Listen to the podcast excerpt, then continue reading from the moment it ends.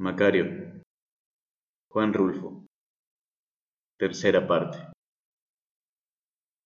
Yo por eso, para que no me apedren, me vivo siempre metido en mi casa. Enseguida que me dan de comer, me encierro en mi cuarto y atraco bien la puerta para que no den conmigo los pecados mirando que aquello está a oscuras. Ni siquiera prendo el ocote para ver por dónde se me andan subiendo las cucarachas. Ahora me estoy quietecito. Me acuesto sobre mis costales y en cuanto siento alguna cucaracha caminar con sus patas rasposas por mi pescuezo, le doy un manotazo y le aplasto. Pero no prendo el ocote. No vaya a suceder que me encuentren desprevenidos los pecados por andar con el ocote prendido, buscando todas las cucarachas que se meten por debajo de mi cobija. Las cucarachas truenan como saltapericos cuando uno las destripa. Los grillos no sé si. A los grillos nunca los mato. Felipa dice que los grillos hacen ruido siempre, sin pararse ni a respirar, para que no se oigan los gritos de las ánimas que están penando en el purgatorio.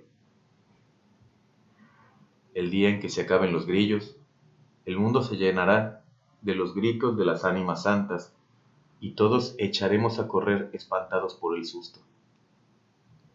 Además, a mí me gusta mucho estarme con la oreja parada, oyendo el ruido de los grillos. En mi cuarto hay muchos. Tal vez haya más grillos que cucarachas aquí, entre las arrugas de costales, donde yo me acuesto. También hay alacranes. Cada rato se dejan caer del techo y uno tiene que esperar sin resollar a que ellos hagan su recorrido por encima de uno hasta llegar al suelo. Porque si algún brazo se mueve o empiezan a temblarle a uno los huesos, se siente enseguida el ardor del piquete. Eso duele. A Felipa le picó una vez uno en una nalga. Se puso a llorar y a gritarle con gritos queditos a la Virgen Santísima para que no se le echara a perder su nalga. Yo le unté saliva. Toda la noche me la pasé untándole saliva y rezando con ella. Y hubo un rato, cuando vi que no se aliviaba con mi remedio, en que yo también le ayudé a llorar con mis ojos todo lo que pude. De cualquier modo, yo estoy más a gusto en mi cuarto que si anduviera en la calle, llamando la atención de los amantes de aporrear gente. Aquí nadie me hace nada. Mi madrina no me regaña porque me vea comiéndome las flores de su obelisco, o sus arrayanes, o sus granadas. Ella sabe lo entrado en ganas de comer que estoy siempre. Ella sabe que no se me acaba el hambre, que no me ajusta ninguna comida para llenar mis tripas, aunque ande a cada rato pellizcando aquí y allá cosas de comer. Ella sabe que me como el garbanzo remojado que le doy a los puercos gordos y el maíz seco que le doy a los puercos flacos. Así que ella ya sabe con cuánta hambre. Ando desde que me amanece hasta que me anochece.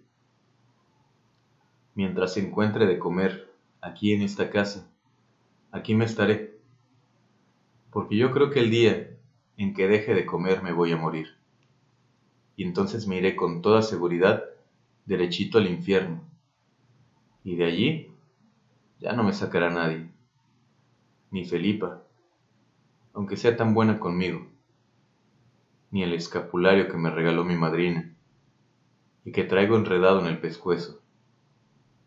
Ahora estoy junto a la alcantarilla esperando a que salgan las ranas. Y no ha salido ninguna, en todo este rato que llevo platicando. Si tardan más en salir, puede suceder que me duerma y luego ya no habrá modo de matarlas. Y a mi madrina no le llegará por ningún lado el sueño si las oye cantar, y se llenará de coraje. Y entonces le pedirá a alguno de toda la hilera de santos que tiene en su cuarto que mande a los diablos por mí, para que me lleven a rastras a la condenación eterna, derechito, sin pasar ni siquiera por el purgatorio y yo no podré ver entonces ni a mi papá ni a mi mamá, que es allí donde están. Mejor seguiré platicando. De lo que más ganas tengo es de volver a probar algunos tragos de la leche de Felipa. Aquella leche buena y dulce como la miel, que le sale por debajo a las flores del obelisco.